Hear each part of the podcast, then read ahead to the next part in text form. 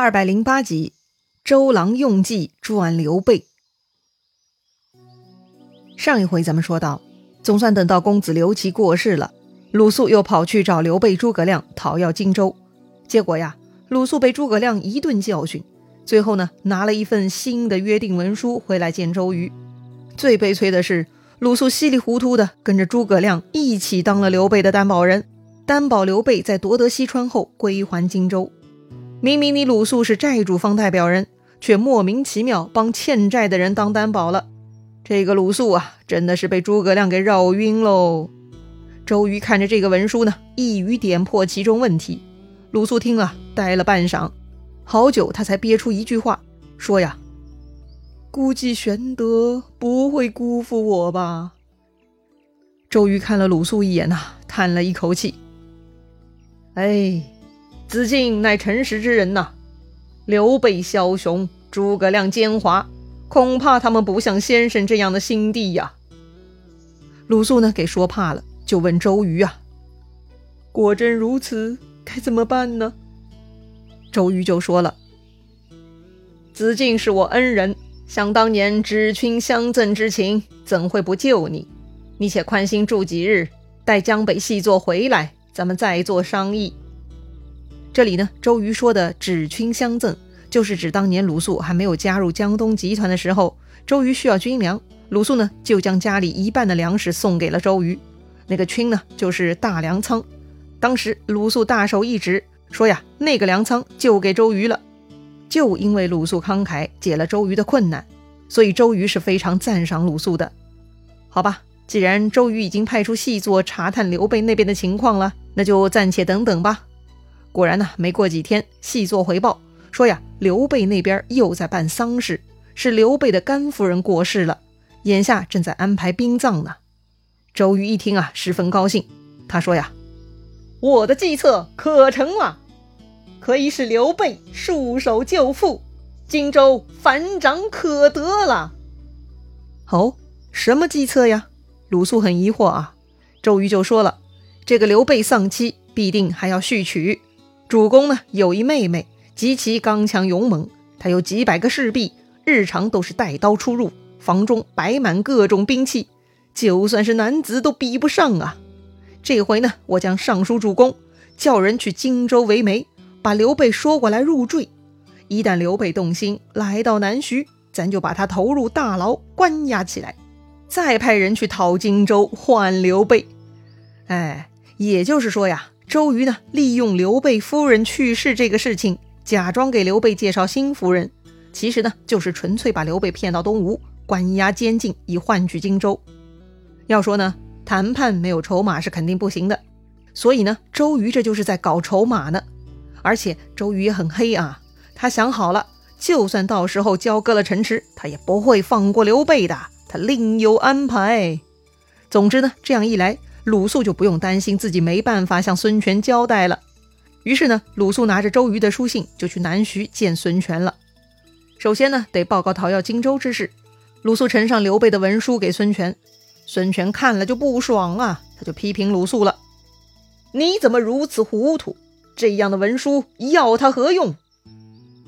鲁肃很惭愧啊，又递上了周瑜的书信，向孙权报告说：“周都督有计策写在信中。”说是可以拿下荆州的。孙权看了周瑜的书信呢，暗暗点头。他觉得周瑜的办法很不错哈，用美人计把刘备骗过来。哎，有了刘备这个人质就好办了。那派谁去说媒呢？孙权呢想到了吕范，此事啊非吕范不可。还记得吕范吗？他曾经呢是袁术的谋士，当年呢是他帮助孙策，才让孙策用传国玉玺换来了袁术借兵。给了孙策发家致富的第一桶金。吕范呢，不但机智、眼光长远，而且呢，他年纪又大，很适合说媒呀。于是孙权就把吕范叫来，让他去找刘备说媒了。吕范当即领命，就出发去了荆州。话说刘备呀，本来有两位夫人，甘夫人和糜夫人。当阳之战，糜夫人为了救阿斗，投井自杀，就只剩下甘夫人了。没想到自己的事业未成，夫人跟着颠沛流离。还没过上好日子呢，甘夫人又走了，刘备啊也很难过。这天呢，下面来报说是东吴派使者吕范来了。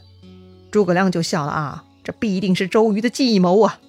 诸葛亮呢，退到屏风后面，他对刘备说呀：“无论吕范说什么，咱都先答应下来。聊完了，就把人留在驿馆中休息，咱们另外商议。”于是刘备就下令把东吴使者请上来，吕范就来了。他跟刘备啊施礼问候，喝了一轮茶。刘备就问了：“子恒此来有何指教？”子恒嘛，就是吕范的表字了。吕范说呀：“范近日听闻皇叔失偶，恰好有一门好亲，所以也不避嫌，特来作媒。不知尊意如何？”刘备听到这话呀，叹了一口气：“中年丧妻，大不幸也。尸骨未寒，怎么忍心立刻议亲啊？”对呀，中年丧偶确实已经很悲惨了，何况夫人刚刚过世，尸骨未寒，怎么可以这么快就考虑找新老婆嘛？但吕范就说了：“人若无妻，就如同房屋没有房梁。”那就缺了支持了呀！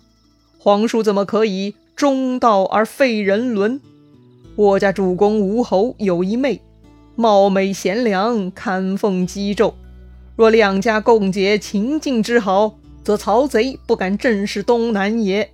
此事对于家国都是好事儿啊，请皇叔不要怀疑。只不过我家国太吴夫人特别爱惜幼女，不肯远嫁。所以得求皇叔到东吴成婚。这里吕范说了啊，刘备呢必须得再娶，因为妻子很重要。男人没有妻子啊，就像没有房梁的房屋，很容易出问题呀。如果刘备不肯再娶呢，那就是废了人伦，违背礼仪啦。所以吕范推荐自己主公的妹妹，说这个女子呢貌美贤良，堪奉姬胄。什么是堪奉姬胄呢？姬胄指的就是簸箕和扫帚，堪奉姬胄呢，就是说呀，这个女子配得上替刘备拿簸箕和扫帚操持家务，也就是配得上当刘备妻子的意思啊。刘备一旦娶了孙权的妹妹，那孙刘两家就是结成秦晋之好了。以后呢，孙刘两家的联姻就更加坚固，那自然不怕曹操了嘛。只不过呢，因为吴国太十分疼爱这个小女儿，因此邀请刘备去东吴成婚。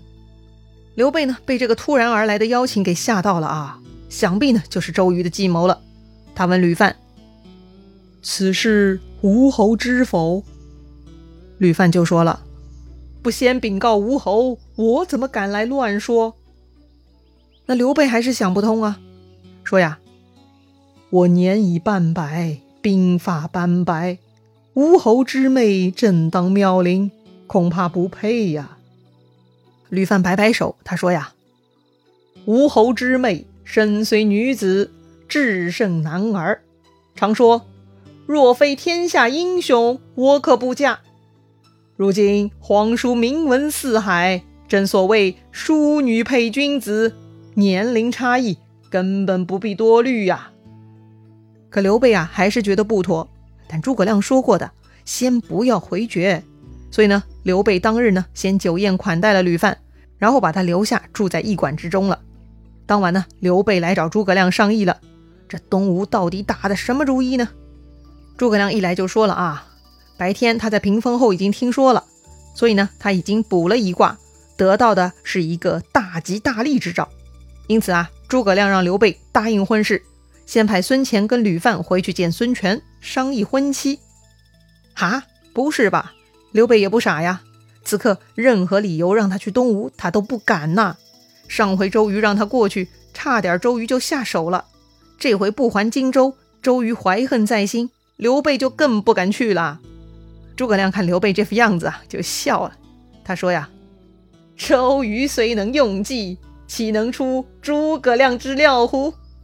主公放心，待我略用小谋，周瑜就什么都做不了了。”到时候，吴侯之妹、荆州之地都是主公的。嘿呀，虽然诸葛亮到目前为止都从来没有失过手，刘备呢也是很佩服的。但是眼下这件事情啊，刘备心里还是不太放心，他始终呢犹豫不决。诸葛亮倒好啊，也不等刘备发话，自己呢就安排孙乾跟吕范回江东了，去见孙权了。果然呢，孙权看到刘备这方派使者过来了，也诚恳表示啊，说自己呢是诚心想招赘刘备的。于是孙权又回去报告刘备，说吴侯孙权亲口说的要跟主公结亲。可刘备啊还是担心，还是不敢去东吴。诸葛亮呢又来宽慰刘备了，让他安心去江东成婚，必定啊人财两全。同时呢，诸葛亮派赵云同行保护。诸葛亮预测了未来的困难啊。他特地呢准备了三条锦囊交给赵云，让赵云啊碰到问题依次拆开，那样的话呢什么困难都能迎刃而解的。这个时候呢是建安十四年冬十月，刘备呢就和赵云、孙乾带了快船十条，随行五百人离开荆州，前往南徐了。荆州之事嘛，全权交给诸葛亮。虽然是出发了啊，但刘备心里啊还是忐忑不安呐。这么多年，刘备嗅觉灵敏。但凡有危险发生呢，他都第一时间逃开的。这回明知道江东是虎穴，自己偏要凑上去，这可不是刘备一向的处事原则呀。所以呢，刘备那是浑身不舒服，特别紧张难受。到了南徐，船靠了岸，赵云呢，首先打开诸葛亮的第一个锦囊，锦囊里头啊，安排刘备去拜见乔国老。那个乔国老呢，是大乔、小乔的父亲，住在南徐。